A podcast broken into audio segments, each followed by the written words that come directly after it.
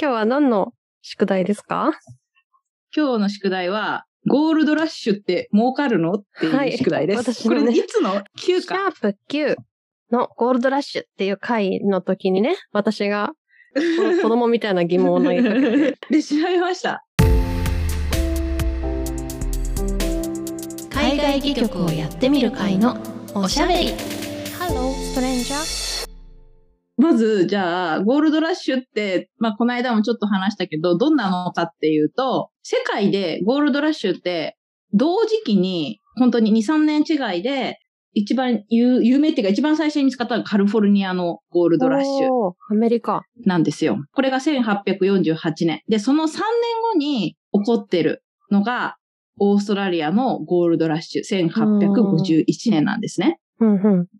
で、まずさ、金って何によってとこからだと思ったの、私。で、この時、イギリスが1816年に金本位制っていうお金のうん価値を金に基づいて決めますよ、みたいなのをうん1816年に決めてるんですね。で、その時、イギリスで使われていたのが、ソブリン金貨っていう、この金貨が、純度91.67%以上うん。で、グラム数だと、7.98805グラム金が入っていると、ソブリン金貨うんを、こうなんだろう、認められるっていうお金が出回っていましたと。はい。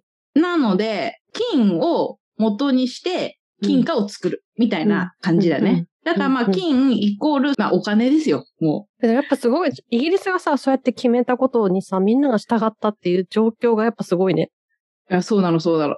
だから、やっぱその、まあ、アメリカもイギリスの植民地だったけど、その後カナダとかもそうだけど、うんやっぱ覇権を握っていて、あと、インドとか、あの、世界中の港で貿易をして、まあ、お金を儲けていましたと。うん。だから、金融を牛耳っていたと言ったらいいでしょうかね。ね。っていう、まあそういうお金の価値の時代にカリフォルニアで金が見つかったぞってなり、その後、オーストラリアで金が見つかったぞってうんなりましたっていうんううん。はい。時代です。はい。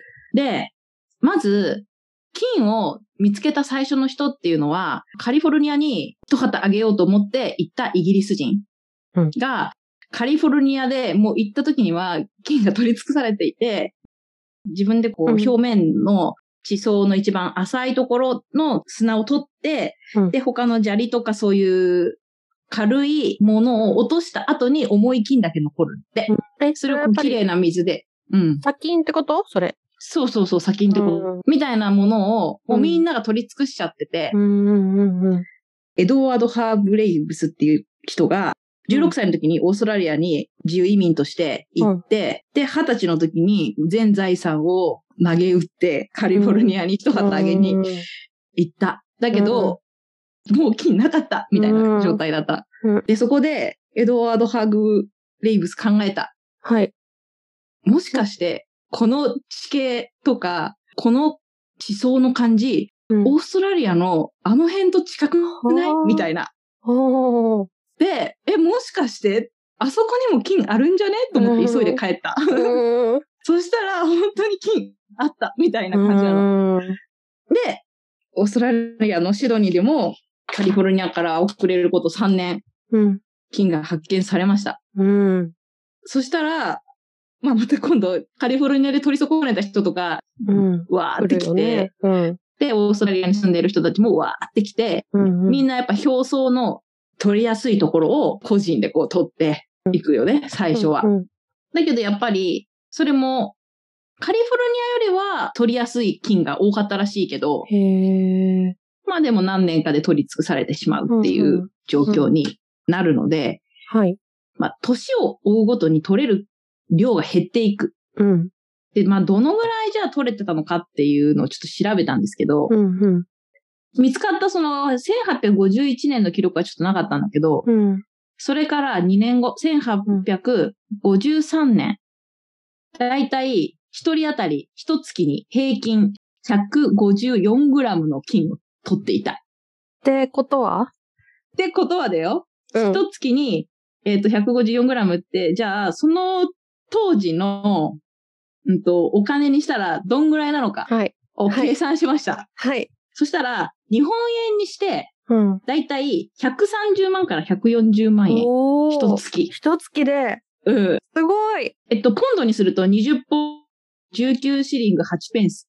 じゃあ、これってどんぐらいのものなの今の感じでしょ、だって130万こんぐらいって思うけど、うんじゃあ今当時のうんイギリスの本国うんの、だいたい1840年代から、えー1910年、まあ、第一次世界大戦の直前ぐらいうんまでの感じですと、執事のうん年収が50ポンド。で、えっと、下級使用人の年収うんが20ポンド。で、女性のうん。タイピングが1ページ2ペンス。うん。月20日働いたとして、1日20ページぐらい頑張ったとして、2ポンドから3ポンド。うーん。羊の年収が50ポンドの時に、まあ、オーストラリアでゴールドラッシュで当たればうん。 20ポンド。ね。まあ、年収だと1560万とか、まあ、うん。場合によっては2000万ぐらい。うん。これがでも1853年のね、時でうす。んじゃあ、これ、次の翌年、どんぐらいだったか。翌年は、一人当たり1ヶ月平均42グ ラム。お、うん、うん。 42グラム。 で、えーそれをお金に直すと、だいたい一月32万から40万。うん。だいぶ減ったね。年収だと390万から480万円ぐらい。なんなら本国で執事やってた方がいいぐうらいん。に、まあ、なってしまうっていう、この、みんなが取るから、急激に金がなくなってね。しまうっていう状況。うん。一瞬で、のこう、そう、一瞬の、もうなんか最初に言ったもん勝ちみたいな。っね。てなったら、今度は掘らないといけないんですよ。やっぱ掘ればあるんだね。上積みをすくって。そう。だけど、やっぱ掘るってなると、一人じゃ無理。うん。うんだから、採掘会社みたいなとこに入って、うんうん。働くか、もう諦めて、うん。街に帰って、ゴールドラッシュで来た人たちを相手に商売するか、もしくは国に帰るかうん。のもう三択にうん。なる。もうゴールドラッシュ始まってから3、4年でもうそんな状態になってしまって、だけど、そんなに簡単に帰れないのよ。もう大体全財産投げ打ってみんな来てうん。っるから、それなりのお金を貯めないと帰れないっていうのがあるから、取れなかった人たちは基本的にはもう帰れない人たちなんだよね。うん。だからもうその場所で働く以外選択肢がみんなない感じになって、で、働きました。皆さんね。うんうん。で、まあ、すごい人いっぱい入ってきたから、まあ、オーストラリアをちょっと待てよってなり、うん。いろいろなんかその採掘するのにも、規制とかいろいろかけ始めるのね。うん。許可証を発行するのうんにいくらだとか、うんうん。入国するのにいくらだとか、うんなんかいろいろそういう、まず掘るためにかかるお金とかも増えて、で、あと、その鉱山で働くために道具とかいろいろ買わないといけなかったりとかもしたし、はあはあはあと山賊がいて、あ山賊。は山賊から身を守らないといけないっていうあ。。駅馬車っていうさ、アメリカの映画なんだけどさ、これに山賊出てくんだよね。山賊から身を守るために旅行するときにうんボディーガード雇ってみたいな。あ、そうそうそうそうそう。なんかね、結構ね、身近な感じでね、山賊の恐怖がね、伝わってくる映画だった。で、そういう人たちが、ゴールドラッシュでやってきた、ちょっと金持ちの うん。人たちとかを狙うんですよ。うん。みたいなことがあって、まあその保身のために牡蠣を買ったりとか、まあその、オイスターじゃないよ、牡蠣って、あうの、ん。火の器ね。 そうそうそう、うんひまさんの方ね、うんとか、ボディーガード雇ったりとか、うんまあいろいろお金がかかったと。すごい。入職してからの70年間で囚人が15万人うん。オーストラリアに送られてきたんだけど、うん。 70年間で15万人ね。うん。ゴールドラッシュが始まって2年間で移民30万人増えたからうんそりゃパニックだよな。 で、当時のうん。その移民うん。で、だじゃあどんな感じの人たちが来てたのかっていうところ。まず、イギリスからの移民が、まあ、一番多かったんだけど、うんうんその人たちは、やっぱイギリスの商人とか、まあ、あと本当にホワイトカラーで働いてた人たち。うんうんでまあ、専門的な、なんかこう、職業とかうん。してて、まあ、あとその、まあ、読み書きとかができたりとか、うん。まあ、政治とかに関心があったりとか、経済的にこう豊かになろうっていう努力を今までもしてきた人たち。うんうんうん。で、その努力を怠らない人たちがやってきたから、うんうん。仮にそこで金が取れなかったとしても、じゃうあんその次どうしようかみたいなことを前向きに、お金儲けに対して前向きに考える人たちが多かったんだって。うんうんで、金庫離れて、都市でまあ商売とかを始めても、うん。それなりにまあだから頑張るよねっっていう人たち。うん。で、社会とか、そのまあ政治とか経済とか教育とかそういうものを、まあオーストラリアのその土地のそういうものを改革しようという意識で、このゴールドラッシュで、なんだろう、採掘するのにお金かけることとかにいろいろみんなが不満をね、持って最終的にこう選挙とかをこうするようになって、男性が最終的に選挙権とかを得たりする流れがまああるんだけど、ほうほうほうまあほうそういうのに一役買った人たちはこういう人たちがいたから、うんへーその流れがオーストラリアに生まれたんだっていんううんうんことらしいですよ。うんなんだけど、ここでまた面白いなと思うのが、この人たちってすごく、そのなんだろう、イギリス王室に忠実というか、うんなんだろう、すごくその、そこのつながりを強く持って、そこを誇りに持っている人たちで、だからやっぱり、独立しようっていうふうにはならないのはそういうことなのかな、ともちょっとうんそうね。と思ったりいたしましたけど。で、じゃあ、次に、まあ、イギリス出身とか、まあ、アイルランドの人とかに次いで多かったのが、中国人の人が、移民としてやってきたのが、うんまあ、その次ぐらいのね、割合で多かったんだけど、うんうんこれちょっと面白いなと思ったのが、うんゴールドラッシュだ、じゃあ行けって言って、中国人が最初来たわけではなかったっていう。うんじゃあなんで中国人来ることになっちゃったうんっていうのは、まず、今のヨーロッパから、まあ、船が来ましたと。なんだけど、最初に言ったみたいに、すぐ取らなかったら、もう、ないのよ。うんすぐ取れる金は。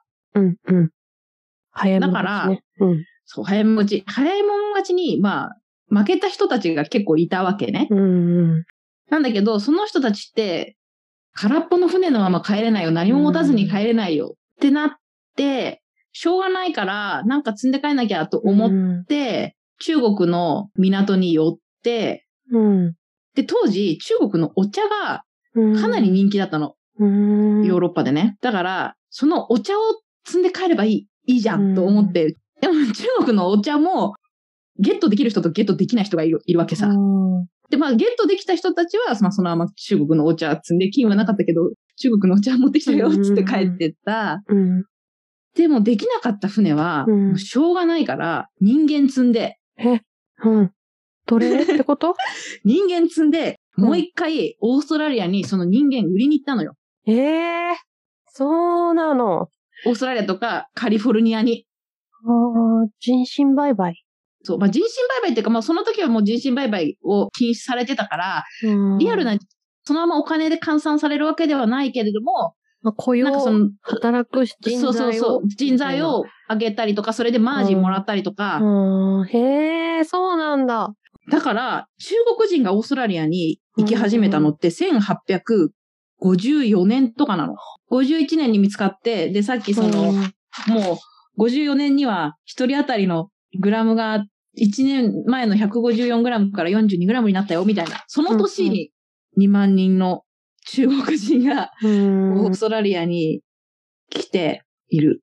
で、まへーあ、そっから、どんどん増えて、まあなんか白豪主義とかの話この間したけど、うんじゃあ中国人がみんなに嫌われてたかというと、うんなんかそうではなくて、まあうんもちろん、中国人に雇用を奪われてしまって失業になっちゃう人とかね、とか、そうまとまって住んで文化違くて理解できなくてちょっと怖いわみたいな人とかもちろんいたかもしれないんだけど、うんでもその安価な労働力を喜んだ人たちもいっぱいいたんだよね。うんやっぱ買う人、買う人っていううか、んそれをうまく使って、もう羽儲けたをした人とかもいるから、やっぱりすごく受け入れられたからこれだけ増えていっている。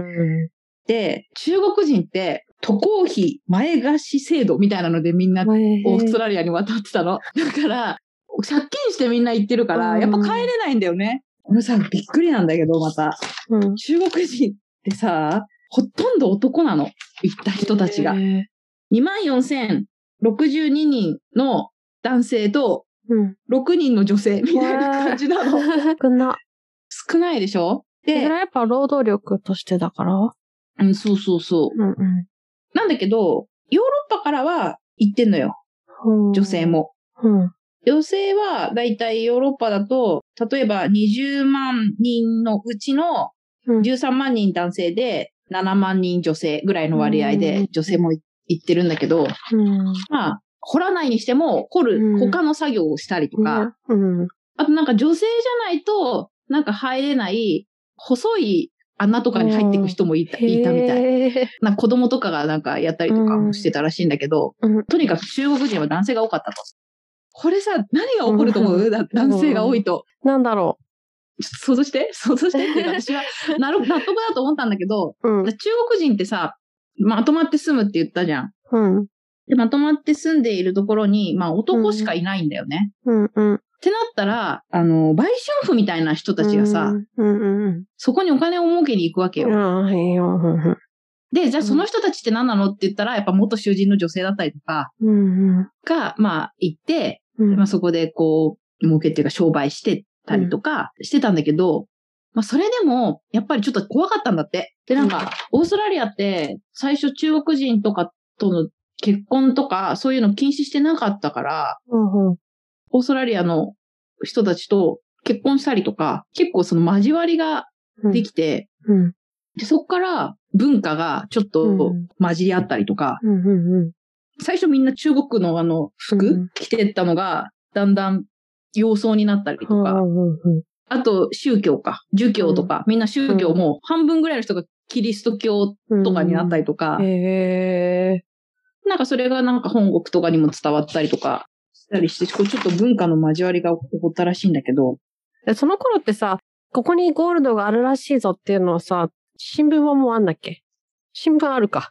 新聞あるけど新聞ぐらいしかないよ。新聞だと、あの、口、口コミ。口づて、口、口コミ、口 コミ、う口コミぐらいしかないよ。んうんだからさ、カリフォルニアに行った頃にはさ、もうさ、うんカリフォルニアないよっていうさ、あなんかこう確かに知らせがさ、来るのにすごい時間かかるよね。だねえ、そうだよね。けど、だからそれで、あれじゃん。鉄道とかさ、そのなんか郵便とかがさ、発展するのか。発達し発達したのよ、この時に。うんうんうん内部の鉱山と、ああ、そそのの伝え達。うんそうそうそう、街をつなぐために鉄道とか、そういうのが、急ピッチに進められて、へいいえで。すよ。あ、で、最終的にその儲かったかどうかっていう話なんですけど、これびっくりよ。オーストラリアは、うん。オーストラリアは1860年まで、うん。一人当たりの消費とうん生産、両方とも、イギリス、アメリカを抜いて1位だったんだっおーて。すごい。へーすごいよね。バブルだね。バブルだよ。国民所得が、うん。当時はイギリスが277ドル、うん。アメリカが474ドルとかだったところ、うんオーストラリアは760ドル。おーすごい。イギリスの3倍ぐらいある。すごいよね。へえ。超リッチな暮らしをしていたという。うーんでちなみにね、同じ年の日本なん、いくらかと思って、うん。 74ドル。はあ。日本人でさ、行った人はいないんか。ゴールドラッシュに参加した人は。どうなんだろういいないわかんない。いないんじゃないなんかルートがさ、日本人が行ったのは、あれだよね。なんかその真珠とかだよね。島だよね。最初に行ったのって、確か。オーストラリアの島に、真珠の、を買い付けうにん。うん。行ったりした人がいたけど、それが多分最初だと思う。しかも鎖国じゃないまだ鎖国そっか。1853年に会合だ。だああ、からちょうど、したけど、って感じだよね。やっとカ ステラ入ってきたよみたいな感じだよね。きっと。ね。なるほど。鎖国か。いやでも、760ドルのオーストラリアと74ドルってもうさ、100倍ぐらいしねえ違うんだけすど、すごごいいねよね。貧しかったんだなーって思った。で、まあその取った金は、えっと、基本的には本国のイギリスの方にうん送られてて、うんで、そこで金貨になったりとかう、んいろいろしてて、うんこの頃はイギリスが世界の銀行と言われてるうん時代よね。第一次世界大戦にまで経済的な世界経済をうんイギリスが握っていたっていうう。ん面白いよね。なんか海賊から身を守る保険サービスとかさ、なんかそういうのもあったんだね。みたいな時代だったんだって。これみゆきちゃんどうですかうゴんールドラッシュは儲かりますか、はい。儲かるん で、結局さ、あれは砂金を取ってさ、掘ったバージョンも取れたってことだよね、割と。そうそうそう。でもそれはだから企業の利潤っていうか、うん利益になって個人じゃなくて。うんそうそうそう。なんか別にそこで、すごい自分が頑張ってめちゃめちゃ取ったからって金持ちになれるシステムではもうないよね。。んそうなっ。てしまうと。うん。でも解決した。よ くわかりました。面白かったね。